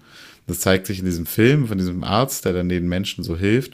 Das zeigt sich aber auch hier, wo ähm, auch so trotzdem so ein schöner Moment möglich ist zwischen Rama und Koli und die sich irgendwie gegenseitig sehen und anerkennen, ähm, obwohl die eine ähm, ja eine Kindsmörderin ist und deswegen von anderen auch verachtet wird dafür, für was sie getan hat. Ja, dieses, ich finde dieses Bild ähm, von quasi, man sieht, was passiert oder kann nachempfinden, was passiert, allein durch das Sehen von Zuschauern sozusagen. Da muss ich jetzt auch stark an Whiplash denken, wo wir das auch äh, hatten, ähm, dass da quasi man gesehen hat, quasi, äh, wie krass es die mitnimmt und wie, was für ein Stress das ist, ähm, wie brutal das ist, allein an den Reaktionen quasi der äh, der Musiker. Und hier auch eben der Zuschauer und in dem Fall jetzt eben Rama, die, die sich quasi äh, diesen Fall anguckt. Und wir sind nicht, wir schauen nicht die ganze Zeit direkt auf Koli, finde ich, sondern im Grunde gucken wir durch Ramas Augen auf diesen Fall. Ähm, und irgendwie hat es nochmal so eine ganz andere, also wir, wir sehen quasi ihre Emotionen und ihr, ihre Reaktion auf diese äh, auf diese Frau und diesen Fall. Ähm, ich finde, das gibt auch irgendwie nochmal einen ganz anderen Blickwinkel äh, ja. auf die Geschichte. Ja, voll. Und, und ich meine, ne, das, weil wir vorhin hatten von Gerichtssaal-Drama, äh, das ist eben halt kein äh, typisches Gerichtssaal-Drama, weil zu so einem Gerichtsverfahren gehört halt eigentlich am Ende nicht tatsächlich einfach eine Verurteilung. Ja, und in diesem Film, da sehen wir das die ganze Zeit das Verfahren äh, ohne dass am Ende jemand verurteilt wird. Ja, wir wissen gar nicht, sagen die Frage, äh, ob sie jetzt schuldig ist oder nicht schuldig, das spielt eigentlich überhaupt gar keine Rolle. Mhm. Und das finde ich äh, super spannend und das ist auch total untypisch für so einen Film. Weil, und das ist auch ähnlich für, zu dem Film On Call, weil bei On Call zum Beispiel, da wissen wir eigentlich nie, was für dich die Krankheit ist. Und deswegen, ich finde beide Filme und, und generell, ne, Alice Diop, die ist jetzt mehr, ist mehr da, nicht daran interessiert, jetzt wie irgendwie das Gesundheitssystem oder das Rechtssystem in irgendwie extremen Fällen, ähm, also wie die, die ist eher in den Systemen interessiert, wie damit umgehen, nicht jetzt in diesen Personen. Ne? Mhm. Das wäre jetzt ja super einfach zu sagen, ähm, ja, das ist einfach ein schlechter Mensch, die ist ein schlechter Mensch oder ja, und dann, dann kann man das so von sich komplett, ähm, komplett wegschieben. Und hier sieht man sozusagen, man kann trotzdem irgendwie Empathie empfinden für diese Person. Ja. Das Spannende, ähm, also von anderen Filmen kenne ich das so ein bisschen, dass man quasi dann irgendwie die, also jetzt zum Beispiel im Gericht dann das Urteil quasi nicht richtig hören kann, aber auch wieder die Reaktion der Leute sieht. Und jetzt in dem Film ähm, finde ich, man sieht ja dann am Ende quasi Rama wieder zu Hause, auch nach dem Prozess ja wahrscheinlich. Äh, und dann ja irgendwie auch quasi ihre Reaktion dann nach dem Prozess und vermutlich auch irgendwie auf das Urteil. ähm, wie sie damit umgeht. Also vielleicht ist es schon so, dass man auch ein bisschen was sieht, wie quasi jetzt der Ausgang war, aber eben nicht dann was, was der Ausgang war, sondern was Rama sich daraus mitgenommen hat. Ja, und das ist dann tatsächlich, was wichtig ist, oder? Genau, das ist das Entscheidende, zumindest für uns jetzt, äh, wo wir ja Rama verfolgen und mit Rama unterwegs sind in dem Film. Ähm, ja. Isabel hatte noch was zu sagen zu dem, äh, zum historischen ähm, Fall. Willst du es einspielen? Also für mich gibt es hier natürlich dieses sexistischen Diskurs, aber auch klassistisch oder sogar rassistisch, in dem die Medien sagen, ähm, also bewundern, dass diese Frau so viel studiert hat und dass irgendwie das nicht sein kann, dass so eine Frau ähm, einen Mord ergeben konnte. Und der Hintergrund ist eigentlich, dass arme Leute auch ähm, Kriminellen sind, ne? Und dass irgendwie reiche Leute oder Leute, die viel studiert haben, gar keine Kriminelle sein können. Also das ist halt den, das subtile Diskurs, den ich höre, wenn ich diese französischen Medien höre. Ja, voll. Das, hat, das hat wir jetzt nicht, äh, noch, noch nicht so beleuchtet, in den Klassismus der natürlich auch eine Rolle spielt da drin. Ich, ich finde irgendwie auch diesen, die, die äh, ähm, Colie, quasi die aus ihrem System da aus Senegal quasi in ein fremdes Land äh, kommt und ich weiß nicht, dann so über sie zu urteilen, das ist da auch nochmal eine interessante Parallele, weil mit der war es auch so, dass sie quasi ähm, äh, quasi fremd war in ihrem äh, Land, die ist aus äh, Kolchis nach Korinth äh, quasi mit äh, weggezogen, weil sie fliehen musste, aber ähm, eben auch eine Frau, die in einem fremden Land war und irgendwie quasi da aber nicht äh, richtig angenommen wurde und ähm, und dann hat, wurde sie eben auch verlassen und so und dann hat sie eben die Kinder gemordet. Ähm, aus welchen Motiven auch immer, aber ähm, dass sie da eben auch so schon so bewertet wurde und, und in irgendwie diese Klassifizierung, okay, die ist nicht von hier, das ist nicht, ja, die gehört nicht zu uns, auch wenn sie die Sprache perfekt spricht oder so. Ja, du musst, also, da kann ich einen Film von, von ihr empfehlen, Dantons Tod. Da geht es um äh, einen Schauspieler. Also da begleitet man sozusagen einen Schauspieler in der Schauspielerausbildung. Und ähm, der ist aufgewachsen in den, den Vororten von Paris. Und, ähm, und er sagt so, wird dann so gefragt, so was sind die Vorbilder? Und dann sagt er so, Dino Ventura oder, ähm, ja, Dino Ventura fällt mir jetzt nur ein, ehrlich gesagt. Aber das sind italienische Schauspieler. Und, äh, und das ist sagen, was gar nicht, ähm, sagen, erwartet, äh, erwartet wird von ihm, ja. Und das sagen, es gibt einen Weg, der schon vorgegeben ist, dass er so ein, ähm, ja, und der er beschwert sich dann auch mal, ne, was für, für Rollen es nur für ihn gibt und dass man eigentlich von jemand erwartet, der sozusagen in diesen armen Vororten aufgewachsen ähm, ist, dass es da einfach nur spezielle, spezielle Typen gibt, die er halt irgendwie so bekleiden kann, ja. Er sagt mhm. dann auch irgendwie, dass wie andere Leute für ihn Angst haben und so. Und das ist halt äh, komplett mit der, wahrscheinlich auch mit der Sozialisierung und natürlich auch mit der Hautfarbe zu tun hat. Und deswegen äh, das so schwierig ist, auch als Schauspieler, wo es ja die Rolle, also die Aufgabe ist, auch in andere Rollen zu schlüpfen äh, das nicht gelingt. Ja, das ist ein ziemlich gutes Beispiel eigentlich jetzt auch der, der Film, weil das, ja, weil es eben auch bei dann davon spricht, dass man eben in Rollen eingeteilt wird äh, und dass man irgendwie auch nur bestimmte Rollen einnehmen kann und andere Rollen irgendwie gar nicht gesehen werden, ähm, die man auch, oder andere Facetten, die man auch haben könnte. Es, es gab noch eins, was ich unbedingt, ähm, also es hat mich beim Trailer, also die, die Filmmusik, die hat mich äh, unheimlich beeindruckt. Ähm, es hat auch die Schauspielerin, das habe ich da wieder den Namen vergessen, ist mir auch nicht mehr hier vorliegen. Äh, die Coulisse spielt auch gesagt, dass äh, sie hat so Tai Chi gemacht, so mit für, um, um, für Atemübungen. Mhm. Und ich finde, äh, dieses, der, der Soundtrack, der ist auch die ganze Zeit, willst du mal einspielen? Der, der zeigt so die ganze Zeit so ein, wie so aus dem Atem sein, so eine gestresst sein. Et toi, Rama? Ça avance, ton nouveau roman Bonne mine. J'ai grandi avec ma mère. Nous sommes très différentes. Moi, je rêvais d'être une grande philosophe. Da ist krass. Ja, da geht der Puls schon hoch, weil man irgendwie quasi diesen Rhythmus mit aufnimmt. Diese, Ja, diese Kurzatmigkeit.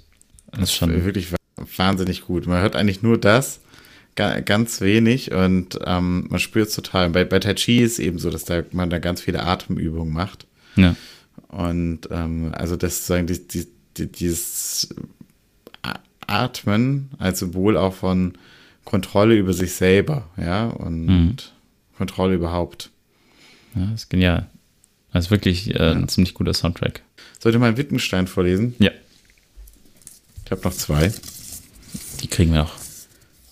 Klar. Äh, wovon man nicht, wovon man nicht sprechen kann, darüber muss man schweigen. Ein super Zitat für einen Podcast. Das wäre ein gutes Abschlusszitat gewesen. so ein Mist. Äh, Das Los, Losen hat sich dann doch nicht, äh, Nee. nicht gelohnt. Also es ist alles live hier. Ungeschnitten. ja. Ähm, Ja. Hast du. hast du noch was, noch was beizutragen zur, zur, äh, zur, technischen Umsetzung? Ich habe eigentlich schon äh, vieles so äh, mit- mittendrin einfließen lassen. Du hattest mich ja so ein bisschen schon, du hast den Film vor mir gesehen, hast schon so ein bisschen gesagt, äh, ob ich, dass ich mal darauf achten soll, äh, das Dokumentarische. Und ich hatte so ein bisschen das Gefühl, äh, dass es quasi dokumentarischer wird über den Film hinweg. Und also es gab dann so Momente quasi, in denen es, in denen ich irgendwie kurz das Gefühl hatte, okay, die Kamera bewegt sich ein bisschen mehr oder irgendwie da irgendwie reagiert die mit oder irgendwie das Bild reagiert mit. Ähm, aber letztlich so vom, ja, von dem, wie es gefilmt ist, haben wir auch schon viel besprochen. Spannend fand ich es ein bisschen mit dem äh, quasi Sitzen und Stehen bei Collie. Also ähm, wenn sie steht, dann finde ich, hat sie was sehr Starkes und äh, irgendwie auch dieser Blick immer, sie hat, sie guckt ja immer so leicht zur Seite und man sieht sie aber nie von vorne, also man sieht sie von vorne, aber man sieht sie immer nur so leicht äh, schräg, weil sie eben zur Richtung guckt. Ähm, Finde ich, fand ich irgendwie spannend gewählt. Ähm, und wenn sie eben sitzt, dann wurde eben dieser Raum über ihr gelassen, wodurch sie so ganz klein wirkte. Und das heißt, also sie saß dann eben auch einmal bei dieser Szene, die du auch erwähnt hattest, als sie eben so betroffen war äh, von der Nachricht ähm, von ihrer Dozentin oder äh, die, die Frau, die sie quasi da beurteilt hat.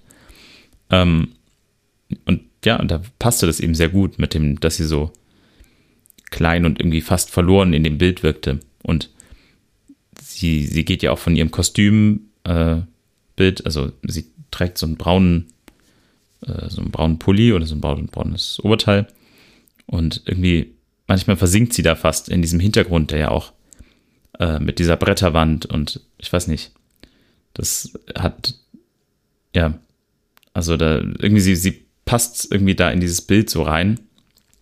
Ähm, nur wenn sie, wenn sie steht, dann ist sie irgendwie sehr, dann strahlt sie da eben und ist irgendwie selbstbewusst, finde ich. Das ist mir so aufgefallen. Ja, sehr aufmerksam. Ich, ich hatte so ein paar, also, und ich bin mir sicher, da war auch ein Gedanke dahinter, ich habe den nur noch nicht äh, für mich übersetzen können. Aber zum Beispiel, wie ähm, Rama ähm, die Mutter wahrnimmt. Die ersten Perspektiven sind immer so von hinten.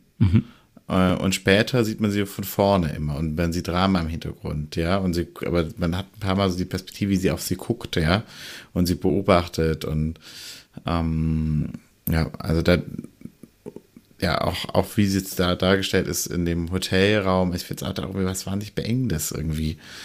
Und ähm, sie ist ja in dieser großen Stadt, oder so groß ist sie ja nicht, aber in dieser Stadt und es wirkt dann wie eingesperrt in diesem Raum, in diesem Hotelraum eigentlich, ähm, als würde sie auch nur auf irgendwie die nächste Anhörung, äh, als müsste sie da einfach auch nur, da wäre sie dann nur so da drinnen, ja. Und das finde ich, äh, fand ich alles wahnsinnig interessant. Ähm, und das hat auf jeden Fall was mit mir ausgelöst, aber ich kann gleichzeitig auch nicht sagen, ähm, wie sie das genau gemacht hat. Das ähm, ja, müssen wir den Film noch zwei, dreimal sehen. Ja, ja. Was mir dann noch aufgefallen ist, es gab noch so diese Einspieler-Szenen, ähm, immer wieder, die, glaube ich, auch so ein bisschen als Rückblick waren, eben ähm, zu dem, was passiert ist. Und ganz am Anfang sieht man ja auch quasi äh, dieses am Meer mit dem Kind und so. Und es gab eine Einspielerszene, wo man quasi eine Frau sieht, auf dem Bett sitzend. Und ähm, die legt sich Schmuck an und dann kommt quasi äh, ja. eine Tochter rein. Ja, ja, das ist die Rama und ihre Mutter. Genau, das hatte ich eben auch so.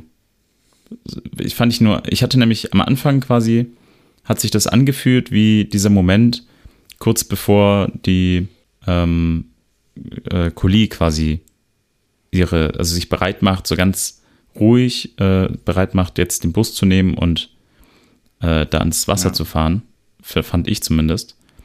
Und dann kam eben dieses Mädchen rein, was viel zu alt war, um eben in diese Geschichte reinzupassen. Ähm, und dann habe ich eben auch gedacht, okay, das ist Kuli. Und ich weiß nicht, irgendwie war das eine ähm, leicht beunruhigende äh, Parallele so ein bisschen ähm, zu einer Geschichte, wo man jetzt nicht genau weiß, was, was ist da eigentlich gerade, was passiert da gerade. Ähm, die ja auch nie wirklich erzählt wurde.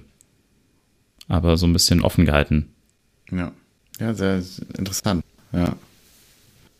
Ja, ich glaube, wir, können zum Ende kommen. Ich habe ein Wittgenstein-Zitat. Ja, jetzt zum Abschluss. Und danach Abschluss. kommt Mama Magnet.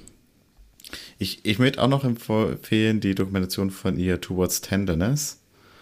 Ähm, und das ist auch super interessant, weil auch da, man sieht die Protagonisten auch da nicht mit sich selbst sprechen, sondern beobachtet sie die ganze Zeit. Und das hat einfach diesen Effekt, dass man wirklich so, ähm, ja, weil wenn man Menschen über eine Zeit lang beobachtet, kann man sie wirklich ganz gut, gut kennenlernen. Und, ähm, und die, also was auch wahnsinnig, dieses Zuggleise, Bahnhöfe ist was, was sie immer wieder als Motiv hat und es zeigt, also ich man merkt ganz stark, sie sucht nach etwas. Und ja, ich habe also durch diesen Film wirklich Alice Diop wirklich sehr schätzen gelernt und bin schon echt gespannt, was sie als nächstes macht. Ja. Was Dann, sagt Wittgenstein dazu? Wittgenstein sagt, was ein Wort bedeutet, keinen Satz nicht sagen. So. so viel als Schlusswort. Ähm, dann bis zum nächsten Mal. Bis zum nächsten Mal.